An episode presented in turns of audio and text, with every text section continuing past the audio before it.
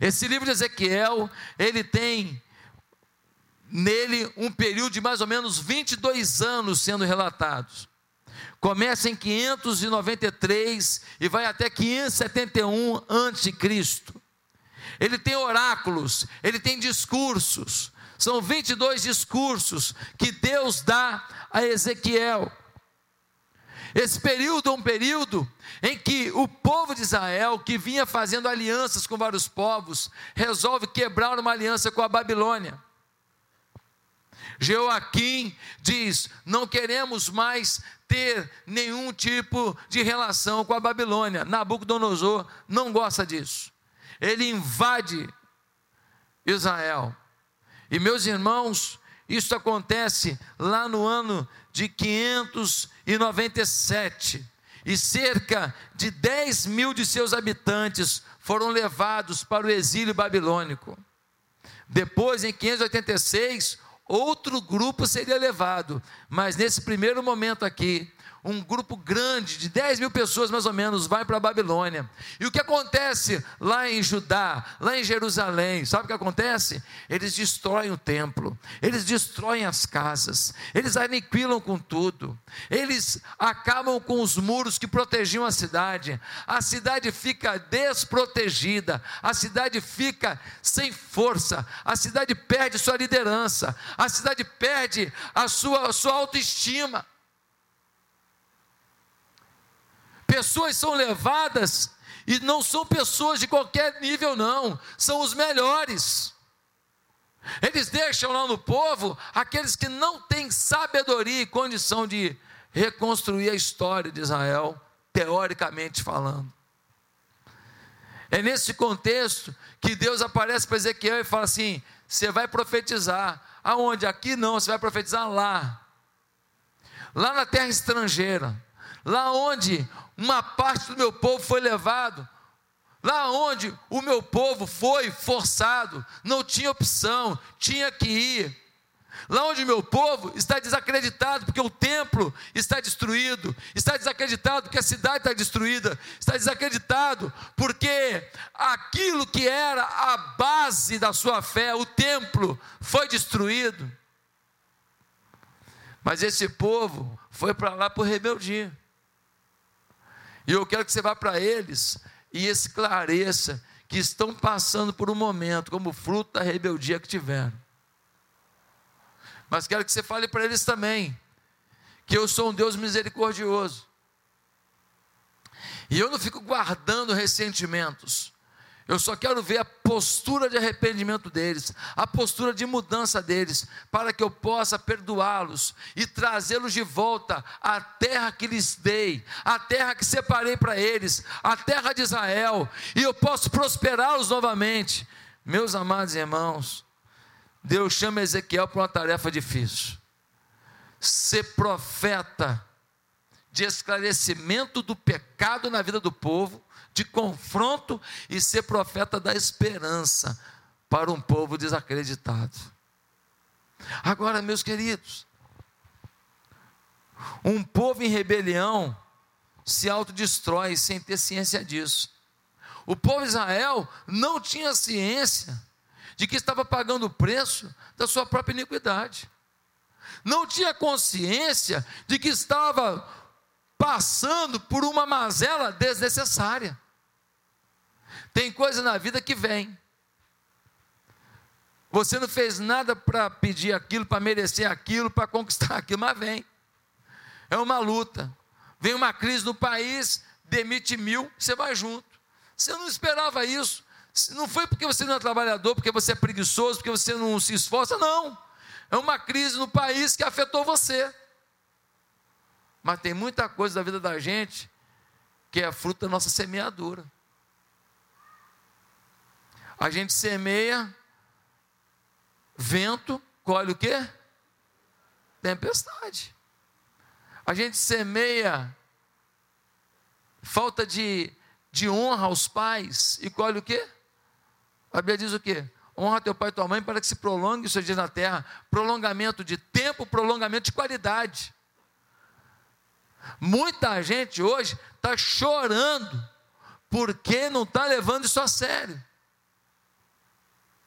Meus queridos, lembra de um casalzinho que fugiu dos pais para poder passar um final de semana acampando no mato? Um garotinho com a menininha lá? Lá em São Paulo, não foi? Uma atitude irresponsável, mentiram para os seus pais e foram acampar. Apareceram uns bandidos, você lembra disso? Amarraram o garoto, estupraram a garota, dias estuprando a menina. Depois mataram, não foi isso? Eu te pergunto, está certo que os caras fizeram? Não, está errado. Agora, se os meninos não tivessem desobedecido aos pais, não tivessem mentido, tinham passado por isso? Não, não tinham. Nada justifica o que fizeram com eles. Mas entraram numa circunstância ruim desnecessariamente, pura desobediência. Queridos irmãos, Israel apagou seus princípios recebidos do Senhor, se acostumou a ignorar os valores recebidos de seus pais, Israel preferiu seguir a cabeça dos outros povos que tinham vários deuses, que gostavam da imoralidade, do que servir a um Deus santo, que orienta o seu povo a valorizar a sua família. Israel decidiu viver por conta própria, decidiu acreditar na revista, decidiu acreditar no depoimento do artista, na conversa fiada do programa de televisão decidiu acreditar na conversa fiada do artista famoso que vive uma vida podre, que não sabe o que é família, que tem oito filhos, cada um com uma mulher, mas é que dita às vezes um comportamento e tem gente boba para imitar. Se fosse hoje, ao invés de ouvir outros povos, seria a gente dizer que estamos ouvindo o povo do mundo pelos conceitos que chegam até nós pelo WhatsApp, pelo Facebook, pela televisão, pelas revistas, pelos telejornais. Um ator, um ator de Hollywood agora disse: Ó, oh, se você não lê jornal, você é desinformado. Se você lê jornal, você é mal informado. Porque tem mídias que estão a serviço de alguns grupos e falam o que querem, dizem o que querem. E tem gente que não consegue ler e ler um outro, um outro lado para poder ter aí uma antítese e uma, e uma tese para chegar a uma síntese pelo princípio da dialética. Meus amados irmãos, nós precisamos ter princípios de vida claros, pautados na palavra de Deus. Eles preferiram os casamentos ilícitos. Deus falou: meu povo, não case com mulher ímpia, não. Não case com as, os outros povos ímpios, não. Senão você vai se perder, vai perder o coração. Não, eles quiseram casar com as mulheres dos outros povos. Eles quiseram fazer isso. Eles quiseram desobedecer a Deus. E aí, querido, quando entra a paixão, a paixonite, aí às vezes o evangelho fica de lado. Quanta moça começou a namorar um rapaz que não tem temor a Deus, em vez de trazer para a igreja um rapaz primeiro, eles se converter, né? Não, ganha para Jesus, depois ganha para você. Não. Ela já foi, se apaixonou, hoje está no mundo. Aí os seus filhos são criados aonde? No mundo. Criando na igreja é difícil. Porque o seu filho vai para a escola, escuta tudo quanto é porcaria do mundo, vê televisão, um seriado, que eu nem sei que está. Esse seriado, você nem sabe o que dizem seriados aí. Tem um monte de seriado internacional aí, você sabia disso? Tem um monte.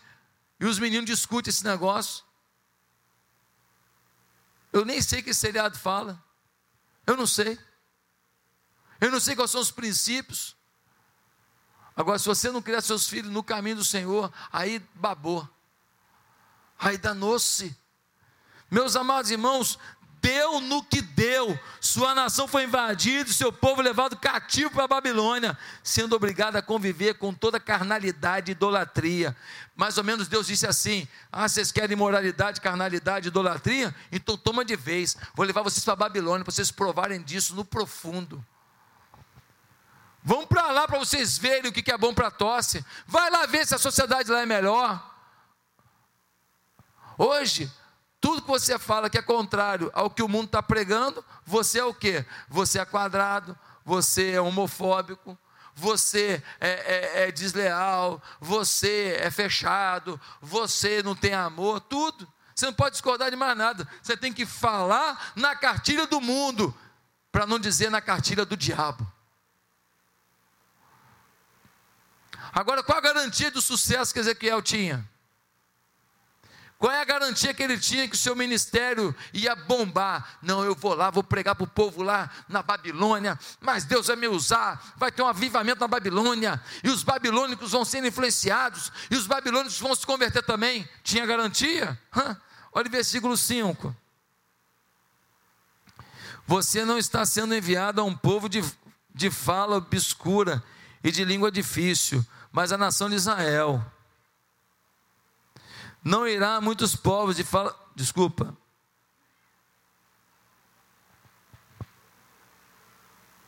Cinco. Seis. Não irá muitos povos de fala obscura e de língua difícil, cujas palavras você não conseguirá entender. Certamente, se eu enviasse, eles o ouviriam, mas a nação de Israel não vai querer ouvi-lo. Aqui estou te dando uma missão para fracassar. Vou te mandar lá, você vai falar a verdade, você vai falar o que eu estou mandando, e o povo que está lá é tão rebelde não vai querer te ouvir. Então por que, que Deus mandou?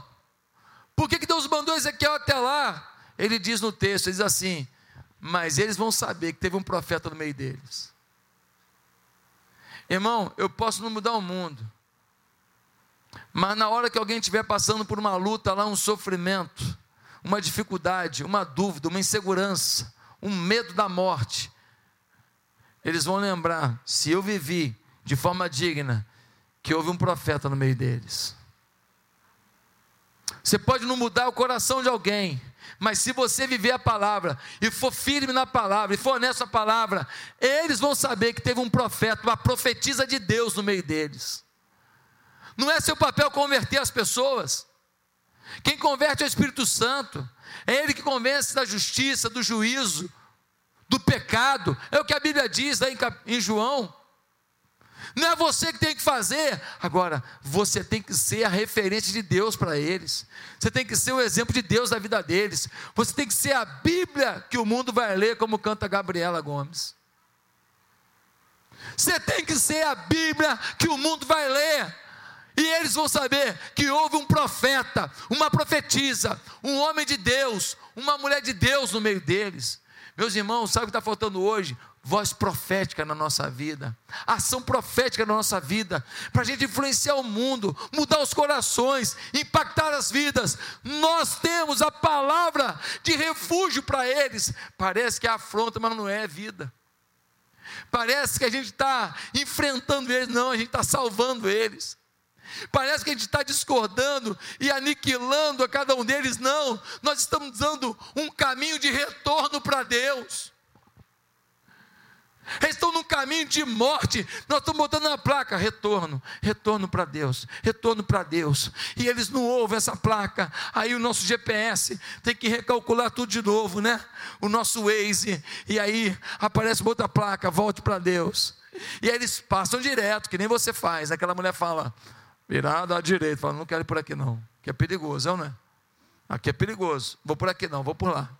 Aí quando você passa, ela fala assim, retorno em tantos metros. Você fala, não vou por aqui, aí você passa direto, é ou não é? Aí o ex fala com você, a mulher fala, já te falei, retorno a mais 500 metros. Aí depois ela desiste, percebe que você quer tomar um outro caminho. Querido, nós somos esse aviso do ex celestial, dizendo para as pessoas: tem retorno aqui, tem retorno aqui, tem retorno aqui. Mas se elas não quiserem ouvir e quiserem ir para o inferno, a decisão é delas. Amaremos essas pessoas até o fim e daremos um caminho para elas até o fim. É o nosso papel. Nem sempre as pessoas vão nos ouvir. Não podemos nos desestimular por causa disso. E tem mais, hein? O versículo 6 diz que ele seria ameaçado. No versículo 6, chega a dizer: olha, que ameaças viriam, olha isso. E você, filho do homem, não tenha medo dessa gente. Não tenha medo, ainda que cerque espinheiros e você vive entre escorpiões. Não tenha medo do que disserem, nem fique apavorado ao vê-los, embora seja uma nação rebelde. Ó, oh, não fica assustado não, porque vai ter espinheiro nesse negócio aí, vai ter ameaça aí, vai ter, olha, quantas vezes você é ameaçado no seu trabalho. Quantas vezes você é taxado? Eu me lembro que eu saía às vezes para almoçar no meu trabalho, aí quando eu voltava, tinha lá um cartaz de uma mulher de biquíni na minha mesa, para me provocar. Não era sempre, mas já aconteceu. Aí eu pegava aquele, aí eu gritava, a falta de respeito não. Pegava o cartaz, enrolava, botava na lata do lixo, tranquilo. Aí o cara não faz de novo, porque fica sem graça. Uma vez uma colega de, de faculdade virou para mim e falou assim, ela estava me dando mole, a verdade é essa, né? Desculpa falar, mas. Mas aí, como eu não respondi ao seu anseio, é, porque eu decidi ir para a faculdade e não me envolver, porque já viu, né? Você, jovem, se for para a faculdade e participar da roda, da chopada lá, achando que você vai ficar tomando Nesti e água de coco, talvez você consiga, talvez você se influencie. Eu decidi não viver aquilo. Eu passei pela faculdade e decidi não ir nas festas, não ir nada daquilo. E aí, um dia ela falou assim: É, mas todo mundo, né? Menos o Josué que é padreco. Olha isso. Me deu uma vontade de falar assim: é padreco? Deu vontade. Eu com 19 anos, você acha que eu pensava só coisa boa?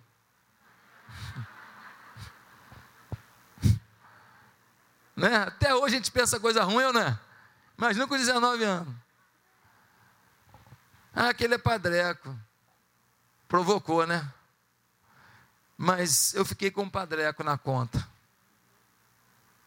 Valeu a pena. Às vezes fingir que não ouviu é a melhor coisa do mundo. Às vezes dar uma de bobo, de sonso, é a melhor coisa do mundo. Muita gente não apanhou porque fingiu que não ouviu. É ou não é? Vem um cara, parece um rinoceronte. Está me olhando, meu irmão?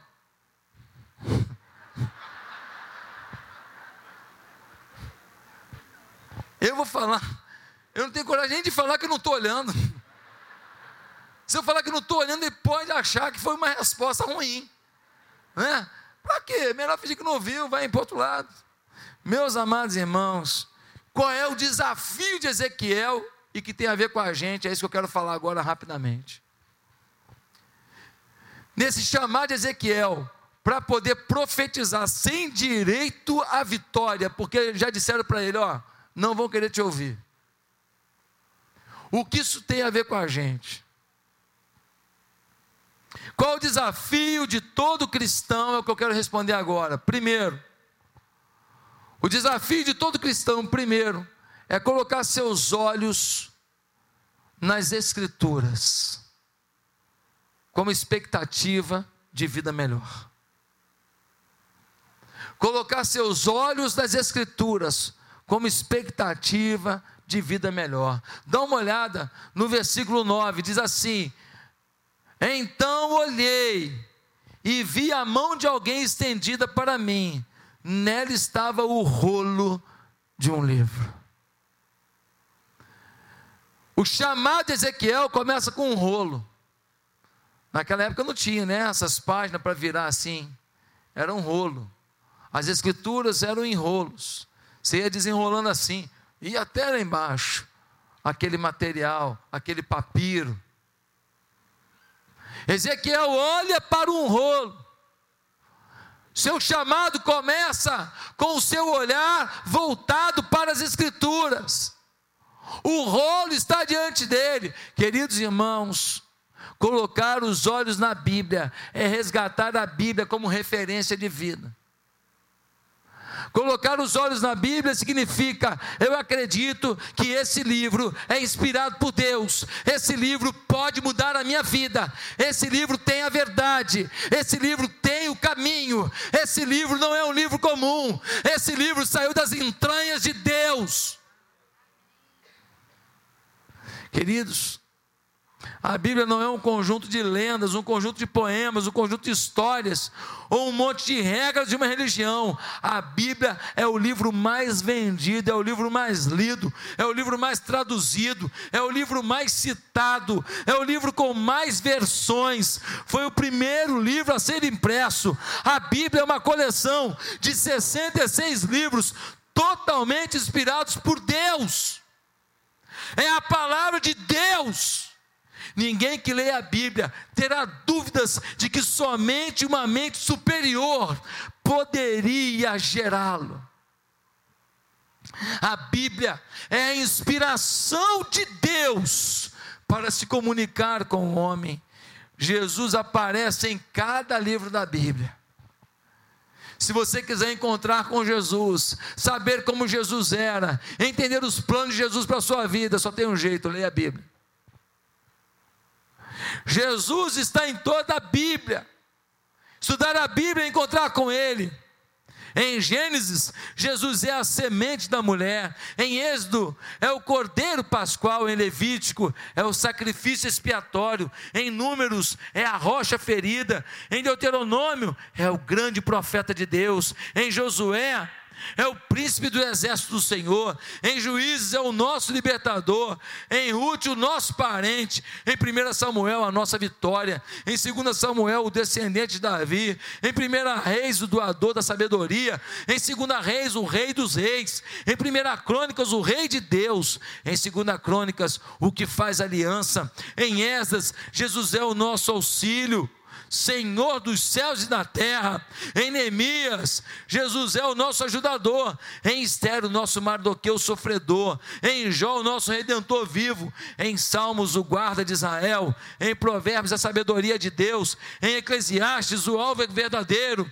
Em Cantares, o amado. Em Isaías, o profeta sofredor.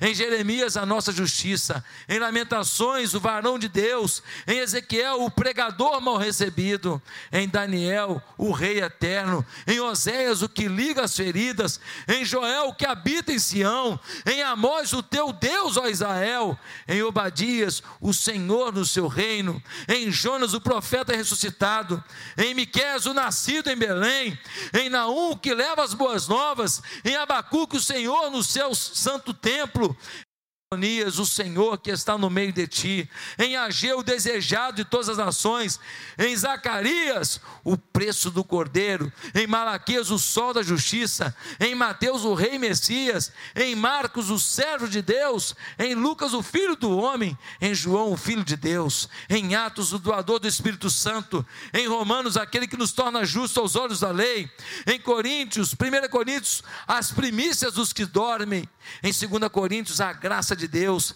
em Gálatas, o verdadeiro evangelho, em Efésios, toda a armadura de Deus, em Filipenses, o que supre as necessidades, em Colossenses, Jesus é o cabeça da igreja, em 1 Tessalonicenses, ele é o vingador de todas as coisas, em 2 Tessalonicenses, o fiel protetor, em 1 Timóteo, o único mediador entre Deus e os homens, em 2 Timóteo, o Senhor e justo juiz, em Tito, a graça salvadora de todos os homens. Em Filemão, o Senhor que intercede por nós. Em Hebreus, Jesus é o autor e consumador da fé. Em Tiago, ele é o dom perfeito vindo de Deus. Em 1 Pedro, a pedra principal. Em 2 Pedro, o Senhor e Salvador que nos concede entrada no seu reino. Em 1 João, ele é aquele que se manifestou para desfazer as obras do diabo.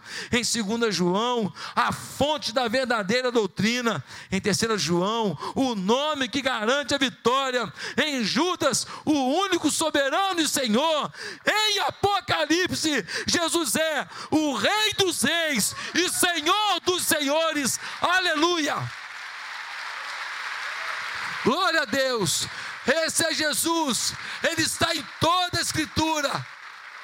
Se você não conseguiu traduzir, tenho certeza. Diz que eu mando escrito para eles. Em toda a escritura, nós temos um encontro com Jesus. Sabe por que muita gente duvida? Sabe por que muita gente não vive o reino? Sabe por que muita gente não tem crescido? Sabe por que muita gente ainda acha que oração não resolve, Bíblia não resolve? É porque não tentou. É porque não tentou. Se você tentar, você vai ver. Mas não é tentar um dia, tentar dois dias. Não é ah, três dias que eu, que eu li Bíblia, orei, não aconteceu nada, não, querido. Para escovar um dente, você tem que aprender a escovar o dente todo dia. Você tem que ter um mês escovando o dente todo dia.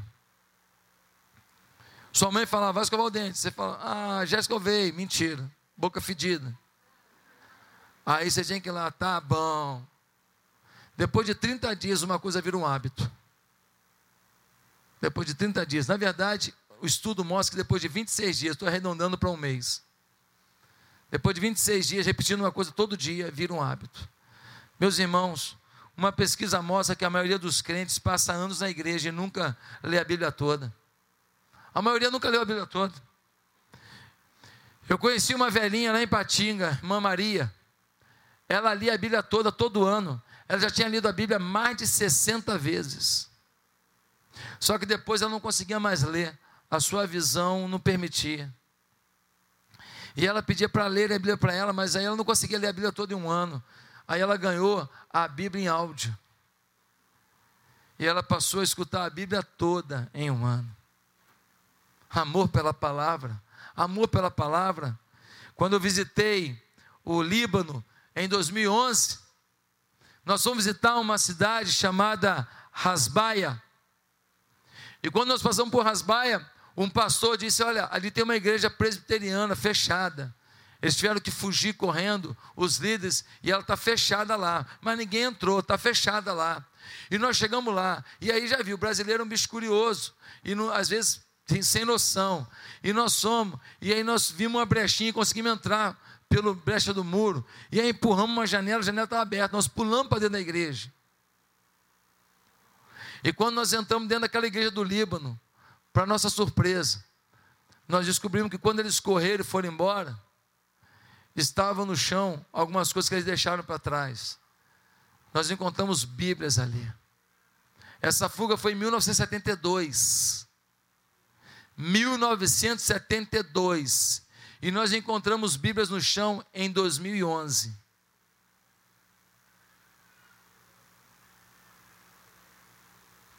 Quanto tempo que dá? 39 anos. Hã?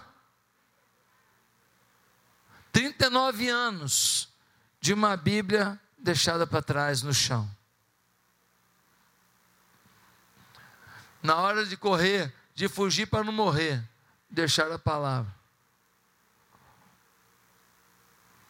Tem muita gente deixando a palavra. Meus amados irmãos, tem gente que fala assim: não, pastor, lá na minha casa eu tenho 16 Bíblias. Eu soube de uma irmã que ela tinha 16 Bíblias. Cada uma de uma cor para combinar com a roupa dela. Uma Bíblia verde para o vestido, uma vermelha, uma marrom. Isso não resolve nada, irmãos. Nós temos que olhar para a Bíblia como a fonte da felicidade. Ezequiel olhou para o rolo. Segundo lugar, se nós queremos entender o nosso chamado, nós precisamos provar da Bíblia. Capítulo 3, versículo 1 diz: E ele me disse: Filho do homem, coma esse rolo. Coma depois vá falar à nação de Israel. Eu abri a boca e ele me deu o rolo para eu comer. Interessante. Ele vê o rolo e aí Deus fala para ele: come. Quando a gente come, o que a gente faz? A gente mastiga. A gente tritura. Não dá para engolir tudo. Você, depois você digere aquilo entra em funcionamento o seu sistema digestivo, que vai jogando uns ácidos em cima daquilo, e aquilo que você comeu vai sendo quebrado em partículas ainda menores. E então você vai absorvendo os detalhes do alimento, a vitamina A, a vitamina B, o aminoácido, a proteína, é isso, é aquilo, é o ferro. Você vai absorvendo partículas que quando você deu uma dentada naquela banana, deu uma dentada naquela maçã, comeu aquele pedaço de pão, você não, não podia imaginar os detalhes que estavam ali dentro, as minúcias. Ele diz: come. O verbo comer aparece seis vezes no capítulo 3 de Ezequiel. Comer não é engolir é estudar, é mastigar, é saborear. Quem come aqui não sente sabor, não sei se tem alguém com esse problema aqui, mas quem não sente sabor e olha, vê aquela coisa linda e não sente sabor, perdeu a graça à vida. Você olha aquela coisa salgada, maravilhosa, aquela coisa doce, maravilhosa, aquela coisa azedinha, maravilhosa, aquela coisa pimentada, maravilhosa, e para você tudo é como se estivesse comendo parede. Não tem gosto. Provar o rolo, provar a escritura, é mastigar, é saborear. Você tem saboreado a Bíblia? Ah, não, por isso que você nunca avança. Você nunca cresce. Aí amanhã eu falo um negocinho aqui, você não gosta, fica chateadinho e vai embora da igreja. Amanhã na célula fizeram um negócio lá, aí fizeram do jeito que você não gostou, você vai embora. Sabe por quê? Porque você não tem solidez na escritura, não tem solidez na palavra. Você está na igreja há 10 anos, mas é menino, é menina ainda. Você não comeu o que tem de diferente de um zigoto lá, o espermatozoide encontrou com o óvulo, formou um zigotinho lá, um embriãozinho lá. A diferença dele para você é que você comeu mais tempo. Eu tenho 47 anos comendo. Na verdade, eu tenho 40, 48 anos comendo assim, porque formou, você já começa a comer dentro da sua mãe. Dentro da sua mãe lá, você está lá, ó. Até que um dia vem um miserável e corta o umbigo. Estava tão fácil. Comia sem esforço, vem um miserável e corta. E fala para você, agora vai viver a vida. Vai ver os presídios do Rio de Janeiro, miserável. Vai ver a violência do Rio. Aí eu estava lá escondidinho dentro da mamãe. Oh, delícia! Agora vinha a vida, não tem jeito, tem que vir. Irmãos, esse livro funciona. Domingo passado, no primeiro domingo do ano, eu preguei sobre você trazer à memória o que traz esperança. Acreditar que esse ano é o melhor ano da sua vida. Hoje estou te dando o primeiro princípio para que esse ano seja o melhor ano da sua vida. Você tem que basear sua fé, sua expectativa na palavra. Você tem que ler a Bíblia toda esse ano. Se você ler quatro capítulos por dia, você vai ler a Bíblia toda em um ano. Quatro capítulos por dia. Acorde de manhã, quatro capítulos. E pastor, mas já passou um mês. É, já era para ter lido o livro de Mateus todinho. É, durante, durante alguns dias, lê cinco capítulos. Antes do final do ano, você vai ler a Bíblia toda, toda. Só quatro capítulos por dia, não tem dificuldade. Você vai ler a Bíblia toda em um ano. Você vai dizer: venci, venci. Você vai comer essa palavra, vai ler, vai pensar o que isso tem a ver comigo. Meus irmãos, eu soube de um programa evangélico de TV em que a pessoa podia enviar uma carta com perguntas. E as pessoas perguntavam coisa incrível. Olha a pergunta que chegou no programa de televisão. Por que que Jesus escolheu Judas em vez de escolher Abraão. Olha a pergunta que o miserável fez. Por que, que Jesus escolheu Judas ao invés de escolher Abraão? O Abraão estava só 1500 anos antes. Mas Jesus tinha que ter escolhido ele e fala: fica aí, Munhá.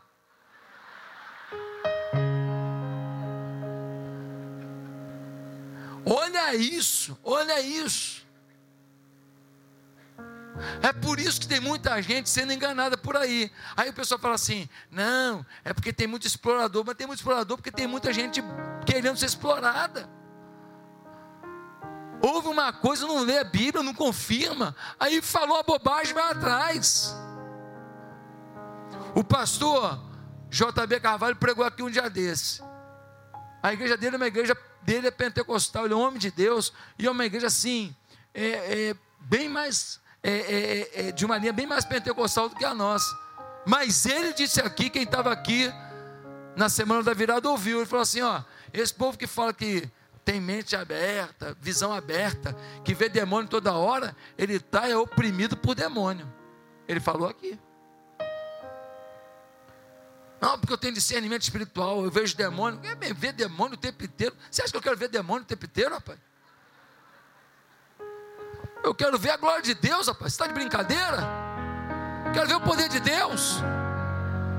Meus irmãos, mas você vai atrás, fala: olha, aquele ali é espiritual, cheio de Deus. Ele vê demônio. Os demônios também vê demônio. Os parceiros deles. Você tem que olhar para a Escritura, você tem que provar a Escritura, saborear a Escritura. Mas em último lugar, o que o chamado de Ezequiel tem a ver conosco? Você precisa anunciar as Escrituras. No versículo 4, nós lemos, capítulo 3, nós lemos: depois ele me disse: Filho do homem, vá agora à nação de Israel e diga-lhes as minhas palavras.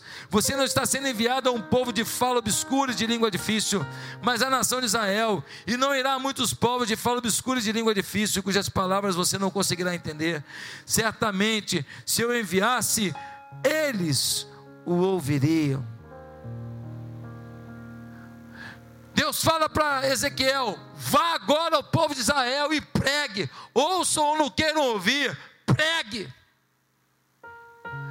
Eles saberão que um profeta esteve lá e disse a verdade. Eles saberão que no Ministério Público você estava lá e disse a verdade. Eles saberão que lá no juizado das pequenas causas você estava lá e disse a verdade. Eles saberão que naquela empresa lá, na Coca-Cola, você estava lá e disse a verdade. Eles saberão que lá no meio daqueles é, corretores de imobiliária, que você estava no meio, você estava lá e disse a verdade. Eles saberão que você estava lá naquele quartel, no meio de um bando de, de soldados, cabos, sargentos e oficiais, e você disse a verdade. Eles saberão que no meio da polícia militar, você disse a verdade. Eles saberão daquele encontro de mães levando seus filhos para a escola, você disse a verdade. O nosso papel é pregar a palavra.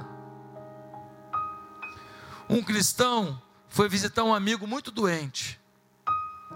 Como aquele amigo era muito resistente ao evangelho, ele evitou de falar.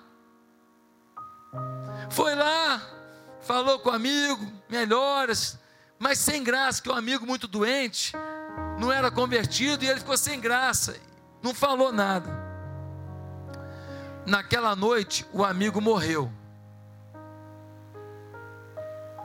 Mas ele tinha deixado um bilhete para ser entregue ao seu amigo cristão que foi visitá-lo. E no bilhete estava escrito o seguinte: Amigo, acho que dessa noite não passo. Queria ter a fé que você tem. Estou desesperado com a proximidade da morte. Pastor Ralph Neighbor, que escreveu o livro de líderes de célula, que inspirou todos os outros livros de célula do, do Brasil inteiro, Ralph Neighbor, ele tinha um amigo médico, muito amigo dele, saía para pescar e tudo. E ele estava esperando um dia assim, para ele falar rasgado mesmo, sabe? Em vez de só fazer um comentáriozinho, pregar mesmo, falar: olha, Fulano, você precisa aceitar Jesus como Senhor da sua vida, senão você não vai ter a salvação eterna. A salvação está em Jesus Cristo, Ele morreu na cruz para nos levar ao Pai. Você não tem acesso ao Pai, Ele estava esperando uma oportunidade. Ele falava uma coisa, falava outra, mas ele nunca chegou assim, e ele já era um pastor. Um belo dia, esse amigo médico teve um acidente, acho que foi de barco, e morreu. Quando o pastor Ralph Nebo chegou no enterro, veio até ele, eu não me lembro se foi um, não sei se foi a mulher dele ou se foi um filho, chegou e falou assim: Ralph, o fulano gostava muito de você, ele te admirava muito, ele achava lindo o jeito que você conduzia a vida com Deus, e ele sempre me dizia que ele estava esperando um dia, porque um dia você ia explicar para ele como é que era a sua vida com Deus, detalhe por detalhe. Pastor Ralph Nebo, até hoje não tem isso bem resolvido. Ele é um senhor de quase, olha, eu não sei se já tem 90, mas se não tem, está beirando os 90. Até hoje ele sai de casa, bota a boinazinha dele, bota o cachecolzinho dele, o casaquinho dele, ele entra num bar, ele faz isso até hoje. Pelo menos fazia até dois anos atrás, não sei se a saúde dele permite hoje. Ele entra num bar, senta num bar, pede um refrigerante, pede um suco, alguma coisa, para encontrar alguém. Ele faz isso toda semana. E aí, quando ele vê alguém, ele fala: Vou tomar um suco aqui e tal. Chama a pessoa para a mesa e ele fala de Jesus. E ele já ganhou um monte de gente para Jesus assim. Ele entra num bar e procura alguém sentado sozinho, tomando uma cerveja, tomando um beer, né? E ele vai lá para falar de Jesus, porque ele falou: Nunca mais eu quero carregar no meu pensamento que eu cheguei atrasado. Irmão, o desafio de Ezequiel é igual ao seu. Ele foi até o exílio para falar para o povo de Israel. Você tem que falar para um povo exilado na própria cidade. A idolatria estava na Babilônia, a imoralidade estava na Babilônia, a perversão estava na Babilônia, o pecado estava na Babilônia. Pois é, a Babilônia perde com folga para o Rio de Janeiro. A Babilônia é fichinha para o Rio de Janeiro. A sua cidade é pior do que a Babilônia. A iniquidade, diz a Bíblia, antes da volta de Jesus, se multiplicaria. Irmãos, nós estamos vendo gente dentro da igreja que não tem temor nenhum a Deus, eles só obedecem a Bíblia o que é favorável, eles não tentam mudar de vida, eles não querem largar certos pecados, eles não tentam viver em Deus, eles não se comprometem com o reino, eles não se esforçam, eles não se sacrificam. Às vezes tem uma vida até bonitinha, mas é assim: vem para a igreja, louvou e vai embora, não tem compromisso, não tem pegada. A Bíblia diz que o amor de muitos esfriaria antes da volta de Jesus. E a Bíblia diz que a ciência se multiplicaria antes da volta de Jesus. Irmãos, eu tenho para mim que quase que tudo de tecnologia que a gente usa hoje foi descoberto 50 anos para cá.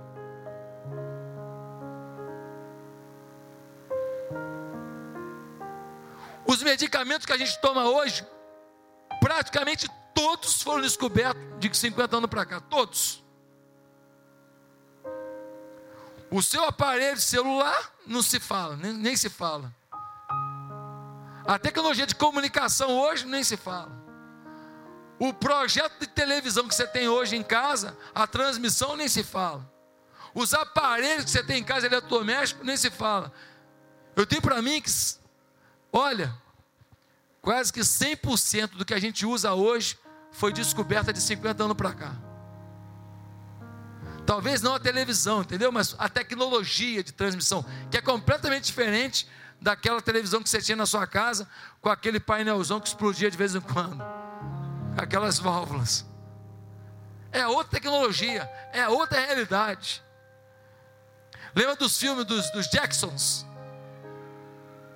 Virou verdade. Só não botaram ainda espaçonavezinha para a gente ficar voando de espaçonavezinha, porque batida lá em cima complica. Porque tecnologia já tem. Só que batida aqui embaixo já é complicado lá em cima, então. E tem muita mulher com carteira. Desculpa, estou brincando. brincando. Então, por isso que não abriu. Porque se fosse só um homem dirigindo, já podia ter. Sim, estou brincando, né? Irmãos, Jesus está às portas. E o que tens preparado para quem será? É hora de olhar para a palavra, comer a palavra e pregar a palavra. quero desafiar você a discipular uma pessoa esse ano. Quero incentivar você a estar firme numa célula, se você ainda não está. Quero incentivar você a liderar uma célula esse ano. Quero incentivar você a ganhar, cuidar e batizar ao menos, ao menos uma vida esse ano. Faz isso logo em janeiro. Esse mês já ganha alguém em janeiro. Não, até o final do ano vou ganhar uma pessoa. Não, ganha em janeiro para cuidar fevereiro, março, para batizar em abril, em maio. Uma vida, cuide. Mas coma a palavra para ter o que dizer. Ah, pastor, eu não vou discipular ninguém porque eu não tenho conselhos bons assim, eu não fiz psicologia. Querido, discipulado não é psicologia. Discipulado não é o que você pensa. Discipulado é citar a Bíblia. Nosso aconselhamento é bíblico. Se baseie na Bíblia, irmão. Ezequiel 3, versículo 18, diz uma coisa muito séria, eu quero terminar aqui. Diz que se alguém for para o inferno por causa da iniquidade, o problema é dele. Ele realmente não quis Deus. Mas diz em Ezequiel 3,18: que quem for para o inferno por causa da sua iniquidade, e você teve a chance de levar a mensagem, mas não levou, que o Senhor vai cobrar das suas mãos o sangue daquele que pereceu. Você e eu somos indesculpáveis se nós não quisermos falar do amor de Deus. Você e eu, nós somos indesculpáveis se nós não quisermos viver em Deus. Nós somos indesculpáveis da nossa nação ser tão violenta. Sabe por que nossa nação é tão violenta? Sabe por que estão esquartejando os prisioneiros nas prisões? Porque o povo de Deus se calou. É, pastor, botar na nossa conta? Vou. O mal prevalece mais do que o bem? Que história é essa? Que história é essa? Você chega na prisão lá, pergunta o nome do cara, qual é o teu nome? Ele fala, Abraão. E o teu? Moisés. E o teu Jó? E o teu Marcos? E o teu Pedro? O teu Josias? O teu Jesus? A igreja está com a faca e o queijo na mão por uma grande virada. Somos 25% da população do Brasil. Tudo bem que nesse 25% tem de tudo mas são 25%. Na pior das hipóteses, os que não têm temor a Deus, mas assim, pelo menos não xinga a Bíblia. Se cada um ganhasse três, ganhamos o Brasil. Se cada um ganhasse três, ganhamos o Brasil. Só que o problema é que você vai para a roda dos escarnecedores e escarnece junto com eles. Vai para a roda das amigas que só pensam em luxúria que compra uma bolsa em 12 vezes, que não tem nem dinheiro para pagar, e você, burra que nem uma besta, compra uma também.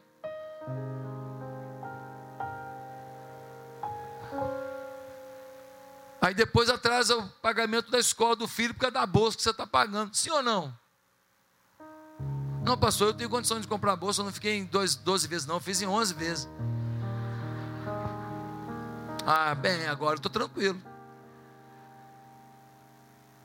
Nós precisamos ter inteligência. Nós somos os príncipes e princesas do Senhor. Nós somos os separados por Deus. Deus quer colocar prosperidade na tua mão, mas você tem que ter sabedoria, maturidade. Deus quer colocar sonhos e visões na tua vida, mas você tem que ter maturidade.